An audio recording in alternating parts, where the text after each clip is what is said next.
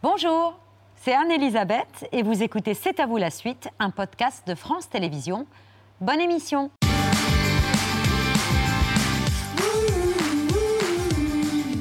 en direct jusqu'à 20h55 avec Mohamed, Émilie, Pierre et avec nous un fils de berger, élu local depuis 40 ans, ancien compagnon de route de François Bayrou, à la tête de son propre mouvement politique, Résistons, dont il est le seul représentant à l'Assemblée nationale, candidat pour la deuxième fois à l'élection présidentielle, à l'accent rocailleux et au franc-parler qui détonne.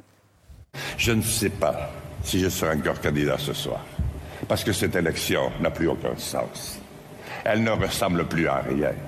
C'est l'élection suprême d'un des plus grands pays du monde.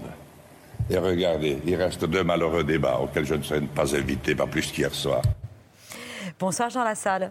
Bonsoir. Bonsoir.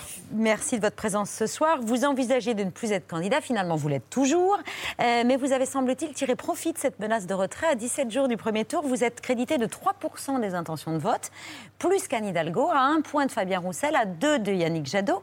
Mais est-ce qu'on peut vraiment continuer à faire campagne après en avoir dénoncé la vacuité insaisissable? Euh, C'est ce que j'ai pensé. J'ai consulté mes amis, j'ai reçu beaucoup de messages, et à vrai dire, pour être sincère, je n'avais pas tellement envie de m'en aller. Par contre, j'avais une terrible envie de dénoncer euh, une dérive des pratiques de la Ve République, et pourtant je suis attaché à la Cinquième, et de la démocratie dans notre pays. Je trouve totalement anormal qu'on ne soit pas à chance égale et qu'on ne puisse pas avoir un débat. Et c'est la raison pour laquelle j'ai voulu mettre ce coup de boule à la Zidane pour euh, rappeler un petit peu tout le monde, y Il a eu un carton rouge, hein, euh, Zidane, après son coup de boule. Oui, euh, moi, personne ne pouvait me le donner parce que comme je suis à la dernière, vous savez, le dernier des invités, personne n'a pensé quand même me donner un, carton rouge. Elle est redevenue intéressante, cette campagne, Jean Lassalle Non. Elle ne ressemble à rien, à part avec vous ce soir, parce que je trouve autour de cette table d'abord conviviale. On est assis normalement, pas juché n'importe comment.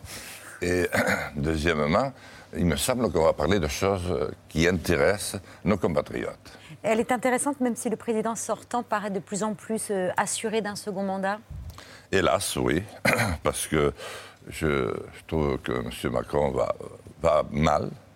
Il n'est pas dans son élément. Vous imaginez, vous vous souvenez, il y a cinq ans, il sautillait, il se mettait la voix en l'air tous les, tous les soirs, tellement il avait d'enthousiasme. Et ce coup-ci, il se calfeutre. Il ne voudrait pas voir la moindre caméra, même de loin. Il a été à Pau chez notre ami Bayrou. Et, là, euh, euh, petite question, euh, vous savez, pas de débat, quoi. Et malgré ça, vous dites que c'est joué d'avance et que donc il devrait gagner cette présidentielle. C'est parce que vos amis de France 2 ont retenu le premier corps de phrase où, je dis, où ils m'ont demandé quelle est votre première mesure? Et j'ai dit, il n'y en a pas, parce qu'avec tous les financiers qui sont derrière Macron, et maintenant Bolloré a trouvé les autres pour nous mettre Zemmour sur la route, le sympathique Zemmour, c'est une, histoire de gros sous et de finances.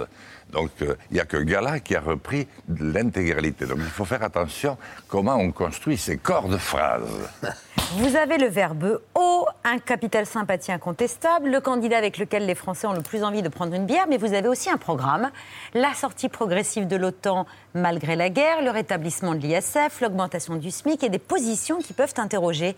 Vous avez voté contre les passes sanitaires et vaccinales, vous êtes soutenu par une députée exclue du groupe LERM pour ses positions anti-vax et complotistes, et vous refusez d'incriminer nos vaches, nos routes, nos industries, notre agriculture dans le dérèglement climatique. Vous ne seriez pas un peu climato-sceptique, Jean Lassalle? Non, je crois que je suis euh, tout simplement euh, euh, un Français moyen qui vit son temps, qui essaye de comprendre une situation à laquelle il, comprend de moins en moins, qui se sent de plus en plus exclu. Mm-hmm. Il se dit, bon, maintenant il va y avoir les présidentielles, depuis le temps qu'on en parle, on va avoir le vrai débat. Hélas, non on parle de tous les faits divers possibles et imaginables. Mais il y a le président, comme je l'ai dit, pardon, il y a un. Le, débat, le président, comme je l'ai dit, est évanescent. Il est partout, sauf là où il devrait être. Et de débat, point. Sauf maintenant, pardon madame, allez-y. Est-ce qu'il y a un dérèglement climatique Est-ce que vous... Euh, le savez, vous compris cela. Est-ce que vous le savez vous Oui, euh, Vous le l'avez GIEC l'a encore rappelé. Le GIEC le rappelle, le Oui. rappelle dans Vous sa pas Alors, vu, euh, Il y a des inquiétudes, Oui, des le alertes qui sont lancées par des Le scientifiques. GIEC, je connais le GIEC parce que si je ne connaissais pas le GIEC, je pense qu'il vaudrait mieux que je me couche. Mais moi, c'est pas de faire peur aux gens qui m'intéressent, c'est de trouver la solution. Qu'est-ce que nous faisons depuis 30 ans avec 1% de, comment je devrais dire, un point sur la recherche. Alors que dans les années 30 glorieuses, la France mettait 4 à 5 points sur la recherche. Nous étions les premiers, euh, même dans la recherche spatiale, à un moment donné. Aujourd'hui, nous n'existons plus ni dans les trains, ni dans les avions, ni dans les bateaux. Euh, la pandémie nous a coupés de tout. Nous avons été sidérés et incapables de réagir. Nous avons une guerre aujourd'hui incapable de prononcer un mot plus haut que l'autre. Donc, effectivement, il y a euh, une montée des températures, euh, mais moi je crois que la meilleure solution d'y répondre serait encore de trouver une énergie. Moi je propose l'énergie solaire, style fond romeux, mais euh, réajustée 70 ans après. Ces panneaux kaléidoscopiques qui se réfléchissent sur un point donné et qui créent une énergie d'une force euh, vraiment impressionnante. Ou alors, nous sommes euh, la deuxième façade maritime du monde, le, premier, le deuxième pays, avec 11 millions de kilomètres carrés, nous pourrions certainement nous servir de la force des marées sans faire la marée motrice de la Rance ou euh, du changement thermique qu'il y a entre la surface des vagues et 1000 mètres au-dessous. Donc Au lieu de ça, nous alternatives et le- loussons et nous effrayons tout le monde. C'est en cela que je suis climato-sceptique parce que j'ai l'impression que cette affaire sert beaucoup plus à effrayer les gens, à les cliver, à les dresser les uns contre les autres, à faire le jeu de la puissance financière qui s'attend pas de nous, qu'à régler les problèmes. Pardon, madame. Je vous en prie. On a un sujet à vous euh, soumettre euh, dans la story immédiate de Mohamed Bouafsi.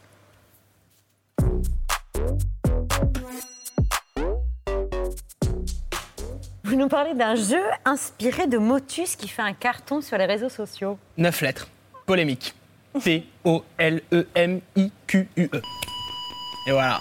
Oui, et vous m'avez soufflé la réponse, je l'ai euh, même oublié depuis. Non, mais c'est pas grave. C'est les jeunes qui ont lancé ça, et c'est un succès fou. C'est un mot euh, écrit à l'envers. Oui, c'est ça. Bravo. Bravo, Jean Lassalle. Mais Euh, il aurait mieux valu, non? J'aurais été bon si je vous l'avais dit. Mais là, euh, entre l'entrée et ici, je Vous avez oublié. euh, Vous avez oublié, c'est pas très grave. Eh bien, euh, Sutom, c'est la nouvelle version digitale de, de Motus. Un mot par jour. Ah, mon tu, c'est bouche cousue. Voilà, Motus et bouche cousue, un mot par jour. quoi. À trouver euh, le même pour euh, l'ensemble des internautes. Près de 300 000 personnes, Jean Lassalle, 300 000 personnes se rendent sur ce site chaque jour pour jouer. Mais derrière cette idée, il n'y a pas France Télévisions, mais un fan, Jonathan. Ce matin, dans une série de tweets, il a expliqué que France Télévisions lui a demandé de changer le nom du site.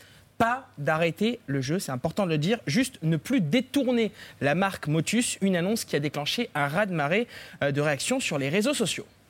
J'ai reçu des centaines de DM, j'ai reçu des milliers de notifications, de retweets, de réponses et ainsi de suite. Euh, j'ai eu aussi beaucoup euh, d'appels de journalistes et au final j'ai fini euh, par recevoir un coup de fil de France Télévisions qui me qui m'annonçait qu'ils n'allaient pas me poursuivre pour euh, pour utiliser ce mot-là et donc euh, du coup Sutom continue suite à ce coup de fil. Et oui, c'est une petite victoire du quotidien. Sutom continue parce que dans ces 300 000 joueurs, il y a des salariés de, de France Télévisions. En découvrant les tweets, la direction du groupe a décidé d'aider Jonathan à faire de Sutom un plus gros jeu.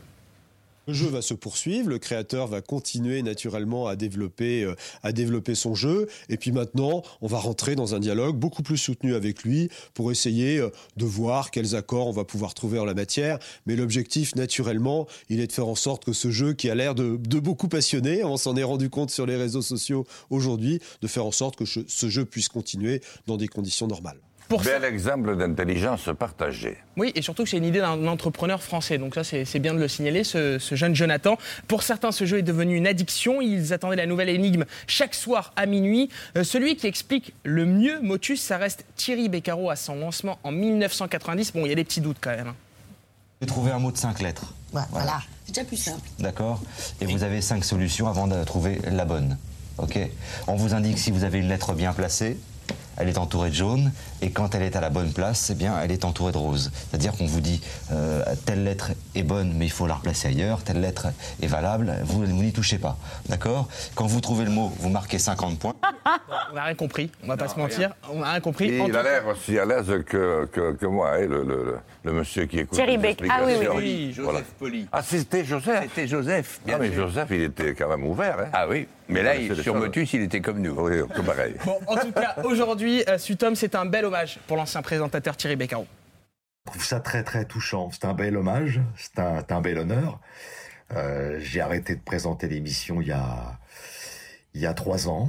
Et puis euh, Motus est toujours là et il est là dans le cœur de toutes les générations. C'est ça qui est formidable. C'est que cette émission, elle a touché tout le monde. Et la preuve, c'est que elle est, elle est mise en ligne et elle vit toujours. On souhaite à Jonathan le même futur que la version américaine qui s'appelle Wordle, Jean Lassalle. Face au succès, le New York Times a mis la main sur le site pour un peu moins de 5 millions de dollars. En France, Jonathan, qui a investi seulement 7 euros, 7 euros sur son site, va travailler pour offrir une meilleure version.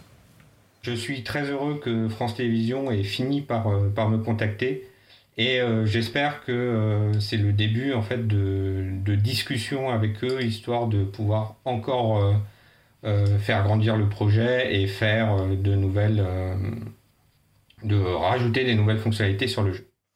Jean Lassalle, je vous demande pas si vous jouez à Sutom parce que je crois que vous connaissez plutôt Motus que Sutom, mais sur le numérique, en revanche, sur le digital, vous êtes excellent sur les, les réseaux sociaux. Ça vous plaît euh, YouTube, Facebook, Twitter, tout ça? Oui, mais je dois vous faire une confession. Ce n'est pas moi qui, Ah. qui m'en occupe réellement. Mais, ah, je moi, euh, je, je dis un peu ce qu'il faut mettre, surtout quand on me le demande. Et pour le reste, je fais confiance à mes amis, mes fistons quand ils tombent dessus, euh, ou mon excellente directrice de campagne, Dalila, qui, qui fait ça très bien. Vous avez 10 personnes dans votre équipe de campagne, c'est une équipe très resserrée. Oui, elle est très resserrée parce que je pense que euh, le grand problème des, des- des- des hommes publics, euh, euh, je ne sais quel est celui qui avait dit ça, mais il y a très longtemps, c'est la gestion de l'entourage. Et moins il y a de monde, plus on s'y retrouve facilement. D'ailleurs, vous le savez, très chère Anne-Elisabeth Lemoine, parce que votre émission fonctionne très bien. Ben, je vous remercie d'y avoir participé, Jean Lassalle, et je vous laisse euh, partir pour le plateau d'Élysée 2022 où vous serez interviewé ce soir par Léa Salamé et Laurent Guimet. Merci d'avoir accepté notre invitation. C'est l'heure du vu, ce qu'il ne moi, je fallait vous pas. remercie tous. Merci, Merci. Globalement. Merci, Merci. Je vous dis bonne chance. Merci beaucoup. C'est l'heure du vu, ce qu'il ne fallait pas rater hier à la télévision.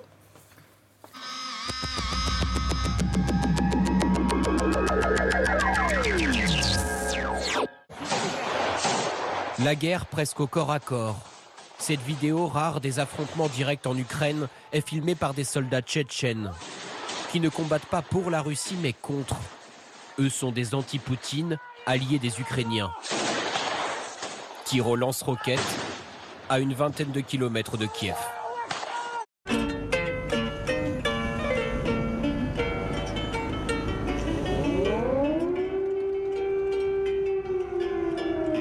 Mariupol, environ 100 000 personnes sont encore bloquées sous les bombes russes dans la ville assiégée. Elle ne ressemble plus qu'à un amas de ruines, comme le montrent ces images prises par un drone et que nous venons de recevoir. Plus de 80% de la ville portuaire est détruite, particulièrement le long des rives de la mer d'Azov. Des euh, destructions qui sont souvent le résultat des tirs des navires russes. Mariupol et d'autres villes ukrainiennes frappées par euh, l'occupant rappellent les ruines de Verdun? Mariupol est défiguré. Loin de la ville portuaire fringante, filmée l'été dernier. C'est les endroits où on a grandi, les endroits où j'ai beaucoup de passé, beaucoup de bons moments euh, dont je m'en souviens, qui ont été détruits. Et euh, c'est pas juste la ville qu'ils ont détruit, c'est mon histoire qu'ils ont détruit, c'est mon enfance qu'ils ont détruit, et ça me fait hyper mal. L'éducation est notre droit. C'est avec ces mots que ces collégiennes et lycéennes manifestent aujourd'hui à Kaboul. Deux très jeunes filles qui bravent tous les interdits imposés par les talibans et se mettent en danger, mais leur désarroi est trop grand pour se taire. Ce matin, après sept mois sans école, elles ont eu droit de revenir en cours. Mais au bout de quelques minutes seulement, coup de théâtre, elles sont renvoyées chez elles sans explication, sans date de retour. La fresque de l'artiste français JR, déployée la semaine dernière à Lviv, est en vente sous forme de NFT. Des versions numériques de la vidéo et de la photo, respectivement à 220 et 180 euros. Tous les profits de l'opération baptisée L'art peut-il changer la guerre serviront à l'aide aux réfugiés ukrainiens dont fait partie Valéria, la fillette souriante sur la photo géante. Les entreprises françaises doivent quitter le marché russe. Renault, Auchan, Leroy Merlin et autres, ils doivent cesser d'être les sponsors de la machine de guerre de la Russie. Renault suspend les activités de son usine à Moscou. Le groupe automobile a plié sous la pression des autorités ukrainiennes. Avant cette annonce, le ministre ukrainien des Affaires étrangères avait appelé au boycott mondial de la marque aux losanges. Le roi Merlin qui annonce ce soir rester malgré tout. Total ne conclura plus de contrats d'achat de pétrole et de produits pétroliers russes d'ici la fin de l'année. Voilà ce qu'annonce le groupe hier, souvent critiqué pour son maintien en Russie. En revanche, impossible de se passer du gaz russe. C'est ce qu'explique le patron du groupe ce matin. Les gouvernements européens nous disent de continuer puisqu'ils ne veulent pas le sanctionner. Et pourquoi ils ne veulent pas le sanctionner? Parce que sans gaz russe, on arrête une partie de l'économie européenne. Un restaurateur près de Gap avait pour spécialité la poutine. Vous le savez, ce fameux plat québécois, homonyme du président russe. Face à l'avalanche de haine, il a décidé de retirer ce plat de la carte. Euh, plusieurs anonymes et centres culturels en France ont subi des menaces ces derniers jours. J'étais chez un médecin français et je lui ai donné la carte vitale. Et il a vu que je suis russe, il m'a demandé T'es content? Qu'est-ce que ton président a fait? Il a survécu à quatre camps de concentration. Et toute sa vie, Boris Romanchenko a honoré la mémoire des rescapés du nazisme. Vendredi, un obus russe l'a tué dans son appartement de Kharkiv.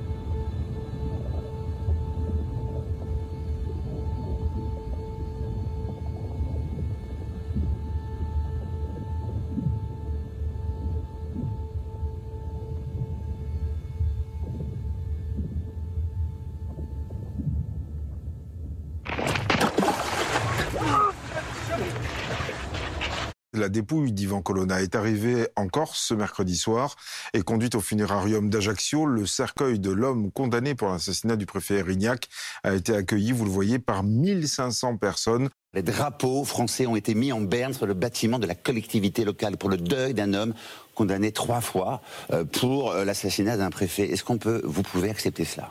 Ben, vous avez tout dit dans votre phrase. C'est une faute et c'est inapproprié. Les Ukrainiens voient que la France apprécie également la vérité et vous la protégez. Vous, savez ce que c'est la liberté, l'égalité, la fraternité?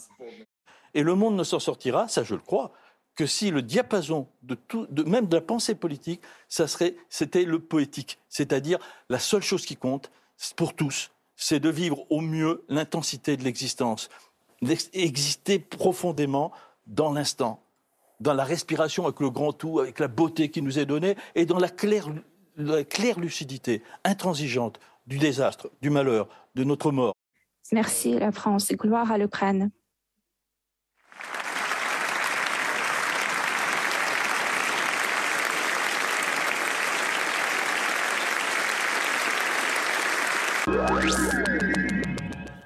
Voilà pour le vu du jour. C'est un humoriste que nous avons sérieusement songé à boycotter ici Ah oui. à C'est à vous.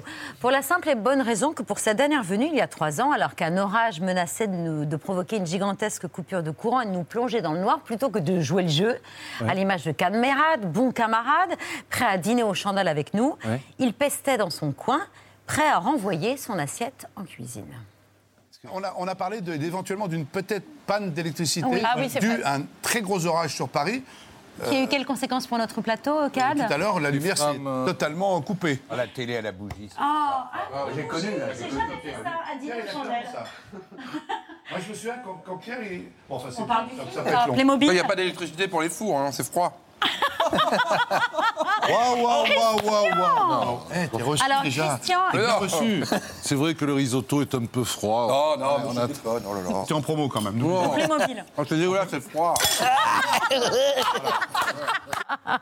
Bonsoir Jérôme Commandeur. Mais non, parce que je me dis qu'en en, en de- chez 10, 12 ans, il y a bien un moment, vous avez servi, c'est obligé, dans l'histoire de l'émission, il y a bien un moment où vous avez servi un jour un plat qui n'était pas terrible. Et je me dis, parce que je vous regarde souvent, les invités n'osent pas le dire. Donc voilà. je- Certains sont plus mieux élevés que d'autres. Non, mais c'est pas. Non, vous savez, je vais vous dire, c'est très euh, décomplexant de dire que c'est dégueulasse. Parce que tout le monde autour de la table fait. Ouais, c'est vrai que c'est pas. euh, Oui, les langues fait- se délient. En fait, faut être le premier à le Vous dire. libérez la parole. On libère la parole. Voilà. Non, mais en plus. euh, Toujours en douceur. Toujours en douceur. c'est- Ça, oui. euh, ça, c'est dans le spectacle. Dans la vraie vie, c'est brutalité et, et violence. hein. Quitte à froisser le chef qui ne s'en est pas remis. Non, hein. mais, euh, non, mais d'abord, je le salue parce que je sais qu'il vient souvent vous voir. Et qu'est-ce qu'on mange ce soir? Euh, Alors, là, ce oui. soir, on mange du falafel à l'anguille fumée, vier- vierge de pois chiches, émulsion de tahini. Eh ben moi, je dis, euh, ben voilà, ben je suis là. Je suis là, je suis là, je suis prêt à. C'est un à- chef étoilé. Mais je sais, bien sûr, bien sûr. Je, je- je suis prêt à tenter l'expérience. Bon, en vrai, on a sauté sur la première occasion pour vous inviter, tellement on est fan, avec la reprise de votre spectacle, dont le postulat était, je le rappelle, on Oui. vit dans une époque formidable, on a une chance inouïe, stop à la rengaine, c'était mieux avant, et là, boum, une pandémie. Ben oui, c'est-à-dire que moi j'ai écrit ça, j'ai dû roder ça en 2017, je me suis mis à jouer en 2018, 2019, et je disais globalement, allez, ça va, on a de la chance, on est en France, quand on peut subvenir à ses besoins, parce que pas tout le monde, mais en tout cas ceux qui peuvent le faire, euh, on a quand même de la chance, euh, et ça va aller, et euh, voilà, retirons-nous les doigts du cul pour être poli. Voilà, en gros, pour aller vite. Et arrive une pandémie qui fait euh, 10 millions de morts. Donc déjà, mes potes m'ont dit, tu as une- un pif extraordinaire, vraiment, vraiment Grande lucidité. Grande lucidité, t'es vraiment, tu pourrais passer à- assez dans l'air. Euh, tu sens les choses, tu es vraiment un, voilà, un, un- un pif hors du commun. Et du coup, je me suis retrouvé avec ce texte, comme tous mes camarades, euh, bah, évidemment, euh, à l'arrêt pendant les- les- tous les confinements et autres. Et du coup, il a fallu que je re- remonte sur scène pour honorer mes dernières dates. Et du, coup, je l'ai upgradé. Voilà, Vous revenez sur scène et paf, une guerre en Ukraine. oui, alors bon, euh, oui, alors euh, merci pour la question. Euh, dé- dé- Démerde-toi, mon, mon copain. Euh, Non, mais oui, oui, oui. Tout est guerre. toujours très grave dans Bah l'actualité. voilà, Voilà. voilà, elle se rattrape très bien. Elle, elle, elle connaît son, Elle est son là. métier. Elle, est vous là. entend. Elle est- vous entend parler d'elle à la troisième personne. Et non, bah oui. Mais cela dit, alors je vais vous dire un truc. On, est, on, est- on a démarré sur un, ton un peu badin, mais néanmoins, je sens là en ce moment, parce que ça fait deux mois que je suis euh, euh, reparti sur sur les, voilà, sur les routes, et il y a un climat, euh, pour être un peu sérieux deux secondes, il y a un climat très chouette entre, je dirais dans le public, entre émotion et excitation. C'est-à-dire qu'il y a vraiment le bonheur de se retrouver, euh, que les gens soient ensemble, parce que c'est quelque chose dont on a été tous privés. Et, euh, à la fin, au salut, j'en ai parlé avec d'autres comédiens euh, qui sont sur scène aussi en ce moment, il y a presque une petite larmichette quoi, qui viendrait, le fait d'être là et que c'est super d'être là. En fait, on- on prend conscience de la du de l'importance. privilège qu'on Ouais, a ouais. et de pouvoir se retrouver et de s'amuser Ouais. ensemble. Ouais, c'est vrai. Et pour vous, c'est un peu comme une première fois, là, ce retour sur scène. Le corps est grippé, la tête à remettre à l'endroit, mais l'envie est là, mes genoux tremblent, mes tempes suent, comme si c'était ma première fois. Ça fait toujours ça, les premières fois, les genoux qui tremblent et les tempes qui suent Ça, ça donne, donne envie euh, on, a des le- on est dans témoignages. le domaine euh, professionnel. On a des témoignages. Oui, les genoux qui tremblent, les, les, les tempes qui suent, oui, c'est, oui, c'est, oui, c'est ça. Même j'aime bien, j'aime bien me retrouver dans cet état-là. euh, euh, oui, quand on remonte sur scène, on n'est jamais sûr de. En fait, euh, alors tout le monde dit c'est comme le vélo. euh, c'est toujours un con qui te dit c'est comme le vélo. Bah, oui, mais enfin, on peut se recasser la gueule en vélo. Enfin, je veux dire, c'est- oui, c'est comme le vélo. Bah, c'est très con comme euh, métaphore. vrai. Mais oui, on se, on se retrouve toujours dans un état un peu, un peu second. la, la- la- la fameuse peur du trou, du, du blanc, de ne pas savoir son texte, ou je sais pas, un, un gars dans le public qui vous balance une godasse. Ça ne m'est jamais arrivé, mais. Euh, Qui voilà. sait Ouais, qui- non, non, je ne veux pas tenter le, le diable, mais. Mais la douceur, en ce moment, on en a besoin euh, particulièrement. Est-ce que je peux vous faire toucher la chose la plus douce à portée de main ici sur ce plateau? On va peut-être les laisser. mais c'est. euh, mais c'est, c'est, c'est- c'est tout public. C'est tout public. Ce sont les mains de Pierre. C'est- C'est la chose la plus douce Faites au voir monde. vos mains. Ah oui, oui. C'est incroyable. Jamais un travail manuel en 76 ans. Non, mais elles sont incroyablement douces, les mains de Pierre. Qu'est-ce T'as qu'il mis y a tout ton pognon dans tes mains. Qu'est-ce qu'il y a de non, plus- mais c'est incroyable. On dirait un, un coussin. Oh, c'est mieux qu'un pull mohair. Oui, Ah c'est ouais un coussin main. Vous avez les mains d'une douceur, Pierre. Ah oui. C'est incroyable. Qu'est-ce qui- 06 70. non, non, non, non, non, alors vraiment, il n'y a, aucune, euh, il y a aucun, aucun sous-entendu Ah érotique entre nous. Euh, ça pour tout le monde. Mais, euh, mais vraiment, vous avez les mains d'une. euh, comme des petits coussinets de chat. Qu'est-ce qu'il y a de plus doux chez vous? La partie la plus douce de votre euh, personnalité J'ai chaud d'un coup. Qu'est-ce qu'il y a de plus doux chez moi Euh, Mon crâne? Non, je sais pas. euh, je, je- En fait, ce que, ce que j'ai essayé de faire avec cette affiche, c'est de. En fait, j'ai- j'aime bien que ce soit un peu rentre dedans, que ce soit un peu. Parce que souvent, il y a des humoristes. Justement, un peu cash, un peu clivant. Ouais, voilà. Et du coup, j'ai essayé de, de packagiser ça avec voilà, un, petit, un, petit, un petit rappel à- au pub des années 80. Voilà. Mais il était. En fait, c'est marrant parce qu'il est tout en lambeaux. En fait, c'est que des lanières, des petits bouts. Des... C'est Ah pas oui un vrai pull. Oui, parce que c'est- au dernier moment, avant de quitter le studio, on dit bah, tiens, on va faire ça, on va faire rouler. Donc, euh, il y, a- il y a huit morceaux de pull là-dessus. Euh, euh, Jérôme Babette le disait, vous êtes à la fois extrêmement populaire, extrêmement aimé et assez rare finalement dans les médias. Je, je ne suis pas contre les compliments. Je vous le dis. En vraiment, plein, euh, placé. ah, là, celui-là, vraiment. Et l'une de vos dernières interviews a été réalisée par la star des interviews américaines. Euh, elle a déjà interviewé les plus grands, Michael Jackson, Sarah Ferguson, Lance Armstrong, euh, qui se sont livrés, sans parler euh, du prince Harry et de Meghan. Vous êtes d'accord qu'en exclusivité, à la fois pour cet avou et pour Anne-Elisabeth, on, on passe un extrait de cette Bien sûr, interview très volontiers. Je, je lui ai accordé avec beaucoup de plaisir. La voici. But you've had a fascinating relationship with alcohol. Alcohol really fascinated you. Oui, j'ai arrêté, mais j'ai beaucoup bu. Mon record, c'est à, à Benidorm, une année avec des potes. J'ai j'ai picolé 1m60 de, de tequila paf euh, tout seul, d'un coup. Wow. 160, wow. Ouais, ouais, ouais, 160, ouais, ouais 1m60. Wow. 1m60, tu mets, tu mets 20 25 tequila à peu près. À la, à la suite, comme ça, d'un coup. Was there a moment when you knew can't do this anymore?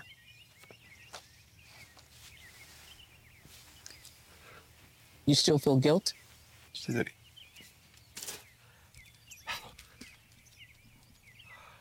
Ah, c'est tellement puissant tes interviews. Après, elle, elle pose des questions de, de fou, quoi. C'est. euh, C'est génial. Et voilà. Oprah Parce qu'on Winfrey. a, on n'a pas ce niveau-là d'intervieweur en France, donc moi je, je préfère aller euh, de l'autre côté de l'Atlantique. non, mais c'est vrai que c'est des questions- c'est quand même des questions de. Nous en France, je trouve toujours qu'en France on est un peu. euh, tu vois, aux États-Unis c'est plus euh, Ouais, ouais. puissant. Tu, tu vois Mais nous, quand on reçoit des acteurs américains, on se dit qu'ils sont tellement plus pros, tellement plus généreux et tellement plus drôles que les acteurs et humoristes français. C'est marrant, hein, parce qu'on pense exactement la même chose. Mais du coup, du coup j'y suis allé là-bas, voilà. Et, et, euh, non, c'est une vieille copine, et puis voilà, puis on a fait ça. euh, voilà, elle m'a demandé, je lui ai dit OK. Alors j'ai pris conseil auprès d'Harry, Meghan et Adèle. Ils vous ont dit quoi? Ils m'ont dit vas-y. Vas-y, allez. euh, pff, c'est une, c'est une toile cirée. tu n'as rien à craindre. C'est une toile cirée. En tout cas. On en est où? Moi, je suis perdue. Bon, c'est pas grave. Non, oui. Oui. C'est à qui de travailler? C'est qui? Ah, la régie, carrément, c'est tiré, il n'y a plus personne. Il n'y a plus personne en régie? Non, non, c'est à moi, Mohamed. N'en déplaise à ta famille. Euh, Jérôme, vous avez donc plusieurs passions dans la vie. L'alcool, on vient de l'entendre, mais Oui. également une autre passion, et Dieu sait que je vous comprends, c'est l'émission Affaires conclues de Sophie Davant sur France 2. On Ah, regarde ouais. un extrait de votre spectacle. T'as, je sais pas, t'as une vieille, à 3h de l'après-midi, elle, elle va vendre une flûte chez Sophie Davant. Bon.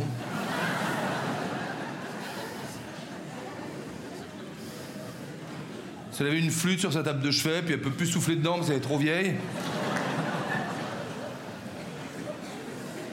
Elle a essayé de souffler, euh, j'ai du bon tabac, puis elle s'est déchaussé trois molaires, alors elle a dit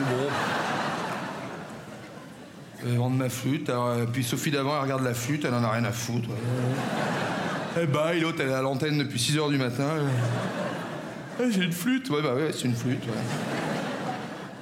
Eh ben, on s'en lasse pas. Ah, que c'est bien. La question va vous paraître un peu cash, Jérôme. Mais, si vous aviez un, un objet à vendre dans Affaires conclues, lequel serait-il? Ah, c'est une. euh, Euh, j'ai des petits, euh, j'ai des petits pantins euh, siciliens. C'est- c'est- C'est Des quoi petits- des pantins Des petits siciliens pantins, parce que la- la- en Sicile, ils adorent faire des, des petits pantins, des, Des petites marionnettes? marionnettes. Ah, voilà. Voilà, euh, en, en- en armure. Enfin, si vraiment j'étais dans le besoin, parce que je la garde, je, je l'aime beaucoup, Vous en la avez marionnette. plusieurs. C'est Non, une j'en ai collection, une. J'en ai une qu'une. marionnette. ouais. J'en ai qu'une et euh, elle est dans mon bureau. elle est dans mon bureau, ouais. ouais. C'est un bel objet ou? Ah euh, oui, oui, oui. Si on a le temps en régie, on peut regarder. Euh, marionnette sicilienne, euh, vous allez trouver. euh, oui, je vendrais ça, oui. D'accord. Non, mais il faut raconter. Parce qu'en fait, j'étais chez vous un jour, Ah bah et euh, bah, le, le fameux soir de la tempête avec Cad, et on a déconné euh, sur euh, Affaires conclues, mais très gentiment. Moi, c'est en plus c'est une émission que j'aime beaucoup, et j'aime beaucoup tous ceux qui la font, et Sophie la première. Et, et, et puis, et puis voilà, et puis on a déconné en disant, je sais pas quoi. Oui, c'est des vieilles qui vont vendre des flûtes. Et, et deux semaines après, je suis chez moi et je regarde C'est à vous. Et euh, je vois Sophie Davant, à qui, très gentiment, vous passez l'extrait en disant bah, Regardez, euh, voilà. Et on sent que Sophie Davant, euh, bon, euh, Masque. Voilà, elle masque. Voilà, son plaisir de, de mon sketch, on sent que voilà. Bon. Et elle dit oui, Jérôme n'a pas euh, bien regardé, euh, puisque on vend aussi, euh, on achète aussi des Picasso, euh, des Renoir, des machins. Voilà. Et donc j'ai re-raconté ça, et donc ça fait une espèce de petit storytelling. Donc voilà. Donc maintenant, euh, mettons fin à ce storytelling. Je- Oh, c'est dans le spectacle. hein. Voilà, non, mais oui, parce que je continue, du coup, je, je re-raconte ça euh, après sur scène. voilà, je, je continue, mais voilà, c'est pour raconter. Jérôme, Jérôme, en mai, on vous retrouvera dans la suite de La Flamme, le, le flambeau, une parodie de Colanta où vous jouez Denis Brognard et il a un petit message pour vous. Oh. Salut Jérôme, qu'est-ce que j'apprends? T'as essayé de prendre mon rôle? Bon écoute, j'espère en tout cas que t'es parti avec le même kit que le mien, savoir une urne pour le vote, évidemment des foulards rouges pour l'équipe rouge, des foulards jaunes pour l'équipe jaune, et le fameux collier d'immunité indispensable pour sauver sa peau au conseil lorsqu'on est en danger. J'espère en tout cas que tu t'es éclaté, que comme moi tu as été impartial, et que tu t'es transformé en aventurier émérite. En tout cas, à la fin, il n'en restera qu'un. C'est toi, Jérôme, et ma sentence est irrévocable. Je t'embrasse.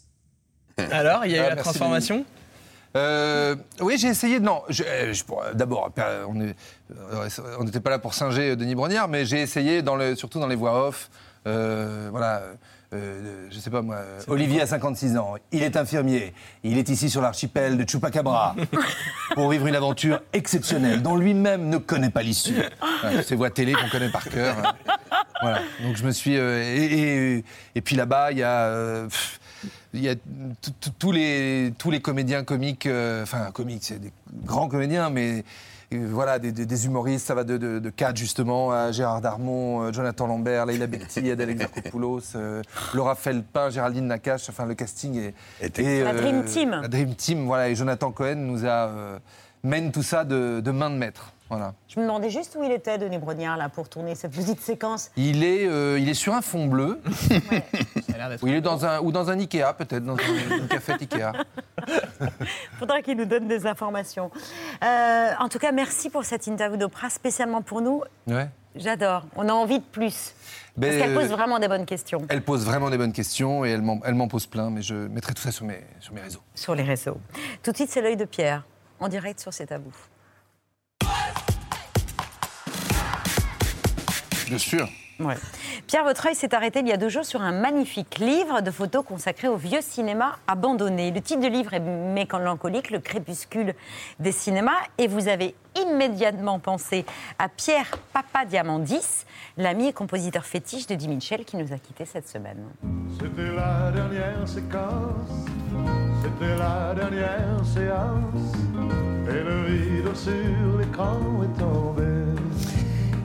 Et Eh oui, c'est Pierre Papadiamandis qui a composé cette merveilleuse dernière séance, une chanson qui a dû accompagner le photographe et réalisateur suisse Simon Edelstein dans son tour du monde des plus beaux cinémas des années 40, 50, 60, dont beaucoup sont maintenant laissés à l'abandon avec la multiplication des multiplexes et du déplacement de beaucoup de salles à la périphérie des grandes villes. Simon Edelstein, qui est de ma génération, regrette avec ce livre qu'on n'inscrive pas au patrimoine architectural ces palais du cinéma, qu'ils soient indiens ou américains, et qu'on ne garde que les châteaux et les églises. Il a expliqué joliment à Audrey Payas que c'est la raison principale qui l'a poussé il y a dix ans à commencer cette quête obsessionnelle à l'autre bout du monde.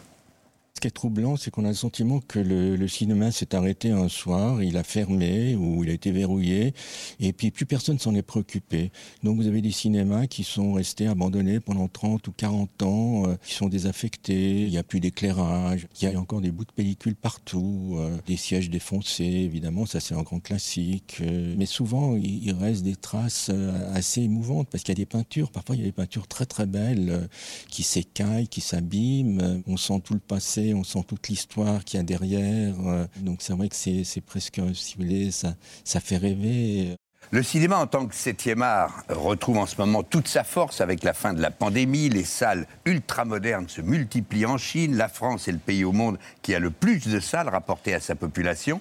Mais on oublie les vieux cinémas. Et donc Simon Edelstein, qui a collaboré avec les très grands cinéastes suisses euh, Claude Goretta ou Alain Tanner, garde la nostalgie de ces palais du rêve bâtis au milieu du XXe siècle. Fallait que les cinémas soient vus depuis loin, donc euh, ils étaient flamboyants avec des néons ou des moulures. C'était des usines à rêve, donc les gens, quand ils s'approchaient, le rêve commençait avant même d'entrer dans le cinéma. Donc euh, c'était dans le rôle du cinéma qu'on rêvait au film qu'on allait voir. Aujourd'hui, enfin, c'est euh, c'est c'est d'une neutralité absolue parce que c'est en termes de rentabilité. Les salles sont numérotées, les halls sont glauques, les couloirs sont d'une tristesse infinie. Regardez ces quelques images aux États-Unis, ce cinéma fermé au Texas, ce palais cinématographique euh, californien, et puis cette salle historique allemande à l'intérieur, c'est absolument à tomber. Et puis vous aimerez aussi les résistants, comme ce projectionniste indien qui n'entend pas lâcher l'affaire dans cette salle quasi abandonnée. Enfin, écoutez cette histoire acrobatique racontée par Simon à Audrey et les drôles de spectateurs qu'il a trouvés dans une salle indienne abandonnée. Je me souviens, c'était à, Jaipur. Euh, j'avais vu, un- j'avais vu un cinéma assez extraordinaire qui était désaffecté, euh, qui, avait, je crois, qui était la propriété privée d'un Maharaja. Et dans ce cinéma, il y avait encore des spectateurs, mais les spectateurs c'était des singes. Tout était fermé. Un policier est venu et on a escaladé le cinéma. Alors il y avait, euh, je crois, un ou deux policiers qui tenaient le pied, qui tenaient la caméra, et on a grimpé et on est entré par le plafond. Quoi. À un moment donné, on a trouvé une ouverture, on est entré par là. Alors évidemment, c'est un sentiment d'aventure. euh, Le, le- oui, il faut le dire, euh, c'est entre l'archéologie et, et le cambriolage, d'une certaine manière. Voilà, si vous aimez euh, la- l'architecture et les fantaisies urbaines américaines, entre autres des années 40-50, foncez acheter ce livre aux éditions Jonglaise. Et comme je sais que vous aimez, euh, Jérôme, les beaux livres de photos, celui-ci, il est Ah, pour vous. merci beaucoup. C'est cadeau. Le crépuscule des cinémas. Merci infiniment. Merci beaucoup Pierre pour cet œil. Place désormais une rencontre au sommet. Jérôme Commandeur face à une star de l'astrologie consultée par un très grand nombre de personnalités, notamment le président euh, François Mitterrand, et dont un certain nombre de prédictions se sont révélées exactes. La créatrice du premier horoscope à la télévision française, tous les jours, que vous vous êtes amusé à imiter, euh, Jérôme, c'était sur Europe 1, euh, face à Patrick Cohen. Merci d'avoir accepté notre invitation, chère Elisabeth. Bah, quand je l'ai reçu l'invitation, je me suis revu dessus, hein, tu veux dire. La dernière fois que je suis venu à Europe 1, il y avait trois chaînes à la télé, c'était Pierre Belmar qui animait la matinale. C'est pas mes tailleurs qui ont usé les chaises. Quelles sont vos prédictions pour l'année à venir, Elisabeth? Alors, là à l'international, dans la constellation, je vois un Uranus très très fort autour du président Trump. Énorme, j'ai jamais vu un Uranus pareil. Vous parlez sans doute de l'actrice X euh, Stormy Daniels C'est ça, voilà, c'est ça, exactement. Et je vois aussi une grande dame à faune, italienne, très belle, qui chante avec sa guitare pour son mari, mais dans un parloir. Oh non, oh non, non. Et derrière, il parle dans un hygiaphone du côté de Fleury-Mérogis. C'est Nicolas Sarkozy Voilà, exactement. Voilà, bah, je file, j'envoie ma note à Europe 1, c'est pas gratuit tout ça. Bonsoir Elisabeth Tessier. Bonsoir. Bienvenue à la table de C'est à vous à l'occasion de votre livre autobiographique Les Mémoires de Cassandre. Euh, Est-ce que vous vous souvenez, de- vous vous connaissez Jérôme Commandeur? Non, on ne s'est jamais non. connais Bonjour. pas, je je m'attends au pire. hein. je m'attends au pire d'un bélier scorpion, je m'attends au pire. Hmm. Mais derrière le pire, il y a le meilleur, Elisabeth. Et pourquoi? Qu'est-ce vous qu'ils ont les que Vous béliers? devriez travailler ensemble euh, souvent, parce que vous êtes ascendant scorpion aussi, vous. Ah oui? Vous êtes une lionne ascendant scorpion. Ah ben je découvre. Et ça se marie bien avec les béliers ascendants Ah oui, super. scorpions. Vous On a devriez même l'épouser.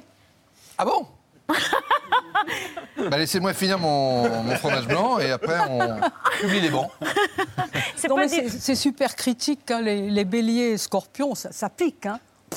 Ouais, Bah, mais c'est c'est- doux, c'est doux aussi. C'est doux. Toujours en douceur, c'est le titre de son Entre spectacle. force et fragilité, Elisabeth. Parce que derrière le- la cuirasse, il y a un petit cœur tendre qui Ouais, bat. un petit cœur- Ah oui, chère. Elisabeth. Ah bon Alors, très bien. Euh, je vous présente notre chef euh, du jour, Alan Géam, Géam, pardon, chef étoilé, euh, dans le 16e arrondissement, à la tête du restaurant qui porte votre nom. Euh, vous étiez venu fêter votre première étoile sur le plateau de C'est à vous, c'était en 2018. On était à l'époque rue Oberkampf. On est ravis de vous retrouver à nouveau avec, non pas un fromage blanc, Ça va, Il a beaucoup d'humour. Il a plus d'humour que vous. oui c'est vrai, mais il est aussi professionnel qu'Oprah Winfrey, c'est un black falafel. Bah, écoutez, je suis ravi de a parmi vous bon. euh, ce soir. Et c'est vrai, j'ai envie de donner un peu de côté euh, glamour au falafel. Je le fais voyager un peu. Je ajouté de, char- de charbon végétal pour donner de côté de légèreté. Elle est farcie avec d'anguilles fumées. La petite bite de navet, elle est fermentée à l'encre de sèche. Il y a une émulsion de yaourt avec la crème des sésames. Et il y a d'anguille qui est laquée à la mélasse de grenade. Et soir, faire cette cuisine que j'adore, la cuisine de cœur, c'est la cuisine française. Avec d'influence libanaise. Le Liban, c'est mon enfance, mes racines. Je grandis là-bas et j'ai appris le métier ici en France. Merci. Du coup, Monsieur Jérôme, tous les compliments semblent bienvenus. Par contre, les critiques, on ne l'accepte pas ce soir. C'est très, eh, très vrai. C'est très vrai. Alors est-ce que c'est chaud, est-ce que c'est Ah, il faut froid le mélanger tout du coup ensemble Non, et je, tout ça. je pensais naturellement froid, non C'est voilà. c'est un plat froid. Hein. Oui. Ah oui. Exactement. oui. Elisabeth Tessier, euh, avant n'hésite d'être euh, astrologue, vous avez été mannequin pour Oui. Coco Chanel, ce qui est quand même une sacrée référence. On fait un point commun. euh, quasi absolue. Euh, vous avez été aussi comédienne. Oui. Et c'est Federico Fellini Oui. lui-même qui vous a conseillé de vous plonger dans les livres d'astrologie. Et ça a été une, Exactement. une illumination? Écoutez, euh, effectivement, quand j'ai déjeuné avec lui et Mastroianni un jour à Rome, en passant Ouais. à Rome, parce que j'allais, j'étais sur un tournage, euh, enfin, je partais pour un tournage en. Yougoslavie euh, avec Burt Lancaster et plein d'autres acteurs. Pas mal. J'avais un petit rôle, mais qui durait six mois. Et euh, là, je rencontre Fellini, je déjeune avec lui, et il me dit Est-ce que tu connais l'astrologie Elisabetta, est-ce que tu connais l'astrologie? Je dis Non, pas du tout. Mais je suis très intriguée par l'astrologie. Et alors, il m'a dit C'est la reine des sciences, il faut que tu étudies ça. Et je me suis dit, si un type comme lui, euh, un Capricorne, euh, vraiment, euh, un- un- voilà, un grand esprit quand même, Fellini, tellement créatif, Ouais. euh, a cette, cette opinion de l'astrologie, c'est certainement euh, valable. Et alors, en arrivant à Paris, j'ai cherché euh, André Barbeau, qui était euh, avec Gouchon, euh, les, les deux plus grands, les têtes de l'astrologie en France. Euh, Barbeau habitait la- l'Alsace, donc pour moi, j'étais parisienne, c'était pas possible. Et alors, j'ai essayé de chercher Gouchon, Henri Gouchon, euh, qui, est- qui a écrit un, euh, une- comment dire, une dictionnaire de l'astrologie, un, un type très très connu, qui était au départ d'ailleurs. il- avait mal commencé, il était ingénieur en électricité. Mais bon, euh, mal tourné. Et, et donc, lui me dit, quand je vais le voir, c'était un vieux monsieur qui habitait une mansarde rue Chaussée-d'Antin, euh, avec plein, plein de bouquins jusqu'au au, au plafond. Et, et, euh, et il me dit, écoutez, j'ai jamais donné de leçons. Je voulais qu'il me donne des leçons d'astro. Il m'a dit, je n'en ai jamais donné. Mais vous êtes né quand? Alors je lui dis, ben, le 6 janvier, euh, je lui donne toutes mes coordonnées. Il se met à, à dessiner mon thème. Et il dit, tiens, vous êtes né le même jour que Jeanne d'Arc. Qu'est-ce qui vous est arrivé à 19 ans? J'ai dit, ben, j'ai failli mourir, j'ai eu un accident de voiture gravissime. Parce qu'il me dit, elle, elle a été brûlée à 19 ans. 6 janvier, né le même jour que moi. C'est drôle. Mm. Et euh, bon, peu- coïncidence, probablement. Oui. Mais Et- bon, et euh, et là, euh, il me dit, je ne donne pas de leçons du tout, je n'en ai jamais donné. Il se met à faire mon Ouais. thème et il m'a dit, vous avez de quoi devenir une grande astrologue. C'est ce voilà. que vous êtes. Une grande astrologue. Une grande astrologue. Il m'a- même dédicacé le dictionnaire comme, en m'écrivant ça. Et il ne s'est pas trompé.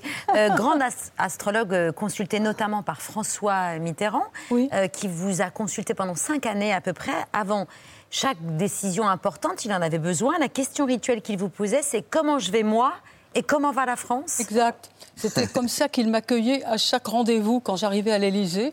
C'était le rituel. Comment vais-je moi et comment va la France? C'était d'abord moi et comment va la France?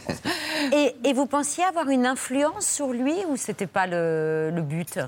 Non, non, mais lui, vous savez, c'était un, un scorpion très sceptique, hein. Euh, mais sceptique, mais ouvert.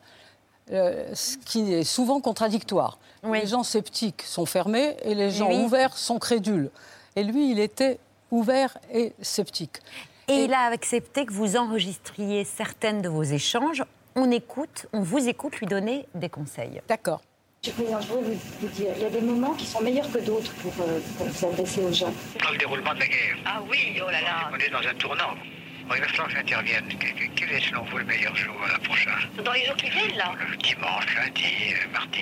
Qu'est-ce qu'il y a dans le ciel, là Mardi 5, les échanges déjà sont difficiles. Mercredi 6, alors là, euh, je, je sais que c'est ennuyeux pour vous parce que vous avez le Conseil des ministres, je crois. Mais euh, malheureusement, il y a dans le ciel, euh, dans votre ciel, euh, une marque de confusion dans les échanges.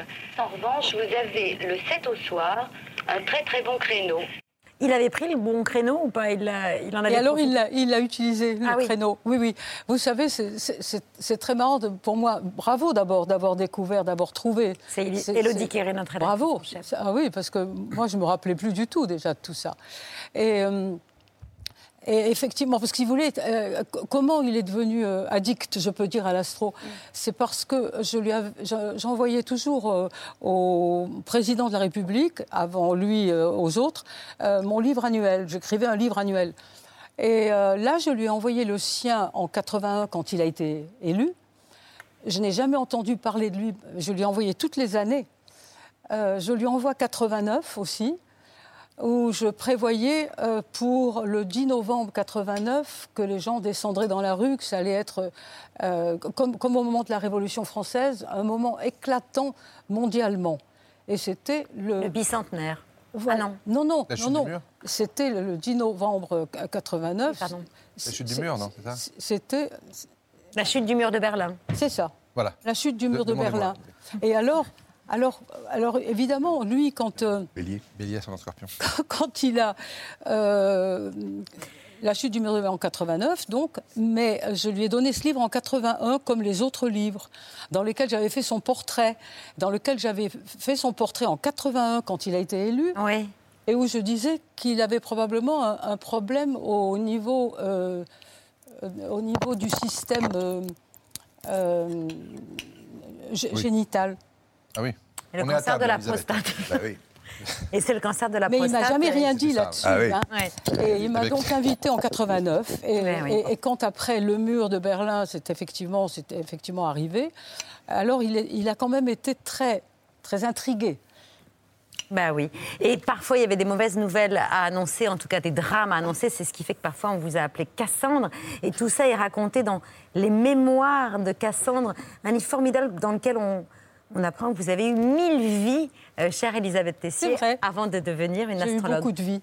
1989, c'est la date de naissance de Bertrand Chameroy, figurez-vous. Ouais. C'est assez incroyable. Eh oui. Il y a quand même un trou. Voilà. Dingo. C'est Ah, fou. c'est fou. Et C'est ça, des histoires de génération. Alors, c'est fou ça. ça tombe bien parce que c'est le retour de Bertrand ce soir et c'est les actualités de Bertrand. On est très heureux.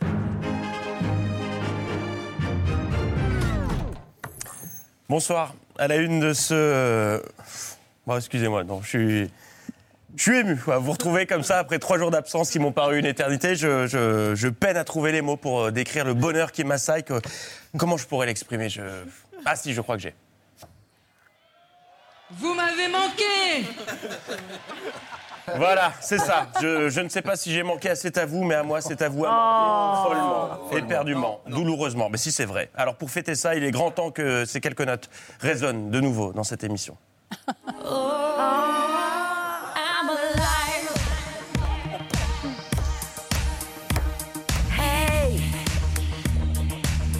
Eh bien, j'espère que vous avez bien profité de ce jingle car c'était sans doute l'une des dernières fois qu'il était diffusé dans cet avou. En effet, les plus hautes instances télévisuelles m'ont informé que l'ABC aurait accordé trop de temps de parole à Valérie Pécresse. Impossible donc pour moi de débriefer la conférence de presse qu'elle tenait ce matin. Soit. Mais dans temps de parole, on est d'accord qu'il y a parole. Donc c'est quand la candidate parle. Donc partant de ce principe-là, ça, là, j'ai le droit de le diffuser.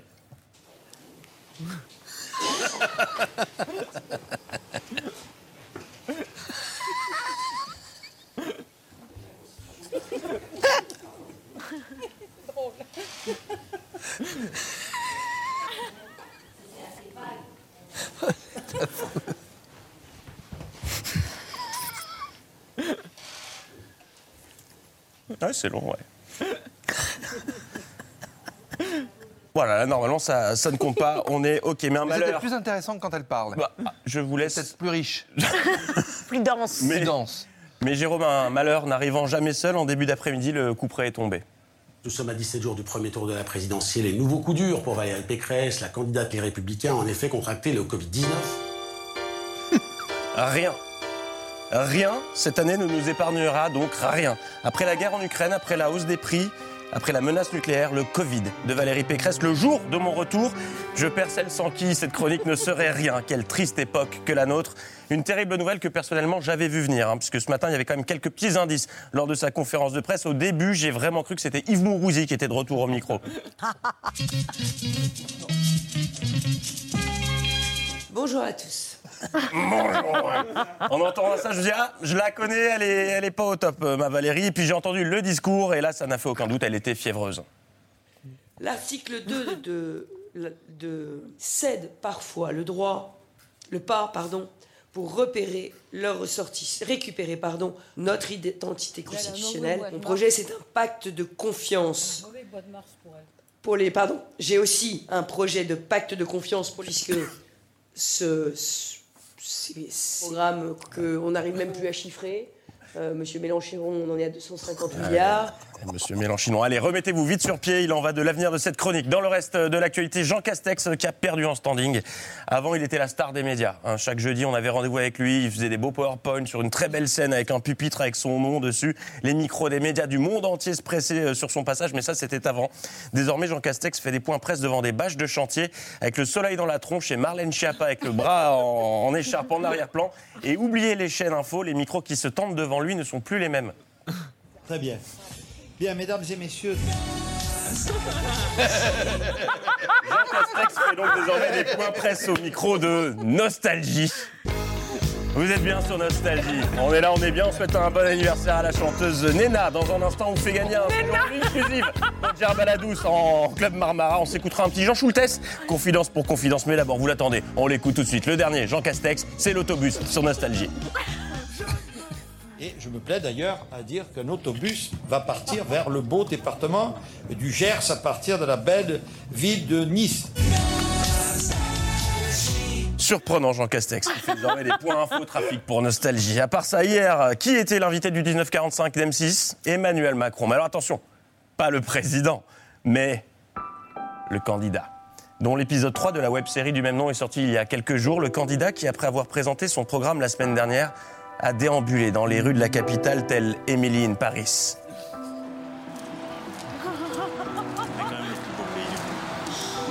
Ah Oui, on a quand même l'un des plus beaux pays du monde. C'est beau. Le candidat qui répondait hier aux questions de...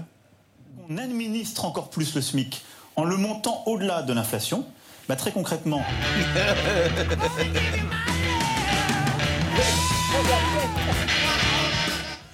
Xavier Demoulin, Paris, la nouvelle fragrance. Mais Xavier, faut pas le chercher. Quand il a un timing à respecter pour son JT, président ou pas, c'est lui le patron. Si on trouve ce faisant On vous un a travail, entendu, il est payé monsieur le candidat, on vous a entendu. L'autre point, si vous me permettez, je le lis, c'est que Je ne l'une parle des- plus là, on va passer à la jeunesse maintenant. Non, mais je la glisse quand même. Monsieur le Une- candidat, une grande mesure- des horloges ici. C'est pas vous, monsieur le C'est- candidat. C'est malgré tout le. C'est clair. On va Parce qu'aujourd'hui, avant. vous faites des économies, mais il faut d'abord Et pas investir. des économies de temps. C'est vous qui allez en faire des économies de temps avant d'aborder l'Ukraine. Allez. On peut, à chaque fois, on fait le. le- Non, mais le- le- très rapidement. Non, mais je pense. La forme, c'est du fond qui remonte à la surface, Victor Hugo. C'est tout à fait juste. Ah oui, donc il se fait des triviales poursuites tout seul, Xavier Demoulin. Il a camembert pour Xavier. Allez, question histoire géo. Non, on file plutôt du côté du Conseil de Paris, duquel a dû s'absenter la maire Anne Hidalgo pour cause de meeting à Limoges. Mais sa suppléante a tenu la baraque euh, comme personne. Excusez-moi, un, un minuscule moment euh, d'inattention. Madame Baza, mille excuses à vous. Et au même moment, donc, Anne Hidalgo, et on se quittera là-dessus, était à Limoges en meeting en, ou en rodage de son prochain spectacle. Si j'étais vous, Jérôme, je me méfierais parce que je crois qu'elle se prépare pour l'Olympia. Pour Jean-Luc Mélenchon, le danger vient de l'ouest, alors que l'agression est à l'est, ce qui tend à prouver qu'il a un peu perdu le nord. Non, mais rapport à la boussole. Oui, les, oui, les oui, points moi, cardinaux. j'ai- moi, j'avais compris, je Voilà. l'ai, je l'ai- je l'ai, là. Eh ben, Et vous avez ri Oui, oui, j'ai ri. À gorge de l'intérieur, oui. De l'intérieur. Oui. C'est c'est un cri qui vient de l'intérieur, comme dit Bernard Lavillier. Bravo Bertrand. Ouais, Bertrand. Vous avez manqué. À vous aussi. Alors, Elisabeth Tessier riait vraiment euh, très spontanément à- aux blagues de Bertrand et Valérie Pécresse a un mauvais mois de mars. hein. Mauvais mois de mars. Ah Bon. oui, oui. Oui. Et qui Très sera mauvais élu mois de mars. président là. alors? Ah, En avril, ça va un peu mieux, mais euh, il y a- c'est assez bizarre ce qui se passe autour du 10, euh, 14, euh, 24 avril. Ça tombe bien, c'est les élections, ouais. Mais alors, Il y a- il y a- je sais pas, il y, a, il y a un parfum de scandale autour. Ah oui? Un parfum de scandale. Une information, euh, monsieur le commandeur? Non, non, non. Moi, Ah, je, vous je- voyez travailler toujours ensemble. Il est ascendant scorpion comme vous. Oui Oui, vous l'avez dit nous tout à marier en début d'émission, euh, Elisabeth. Merci Elisabeth Tessier, les mémoires de Cassandre. Merci chez à vous. Guy Trénadiel, l'éditeur. Merci beaucoup. Merci cher Jérôme Commandeur, toujours en douceur. C'était en tournée dans toute la France et du 20 au 23 avril, juste à la veille du second tour à l'Olympia. C'est vrai. C'est vrai, ce n'est pas un hasard. C'est Il y a dingue. une hein. Vous avez un super été, ma chère. Ah oui Oui, parce que vous êtes lionne Oui. de, de la fin juillet. Oui. Eh ben voilà. J'ai un super été. Oui, je un vais sup- épouser Jérôme. Super été. Bah, de- Demandez-moi avant. Quant à Pierre, j'ai regardé parce que vous, vous êtes vierge, vous, hein Petite vierge. Petite Non. vierge. Je suis cancer vierge. ascendant vierge. Voilà. Et qu'est-ce qui lui arrive à Pierre en cancer, quelques mots? ascendant vierge, c'est ça. Et euh, c'est très bien parce qu'il y a du changement dans, dans l'air pour vous. Ah À la fin du. Et ben voilà, Oui. du changement pour Pierre, un mariage avec Jérôme pour moi. Que du bonheur. Merci, chère Elisabeth Tessier. Si vous voulez bien tous vous tourner vers John pour souhaiter une excellente soirée à nos téléspectateurs. Pardon?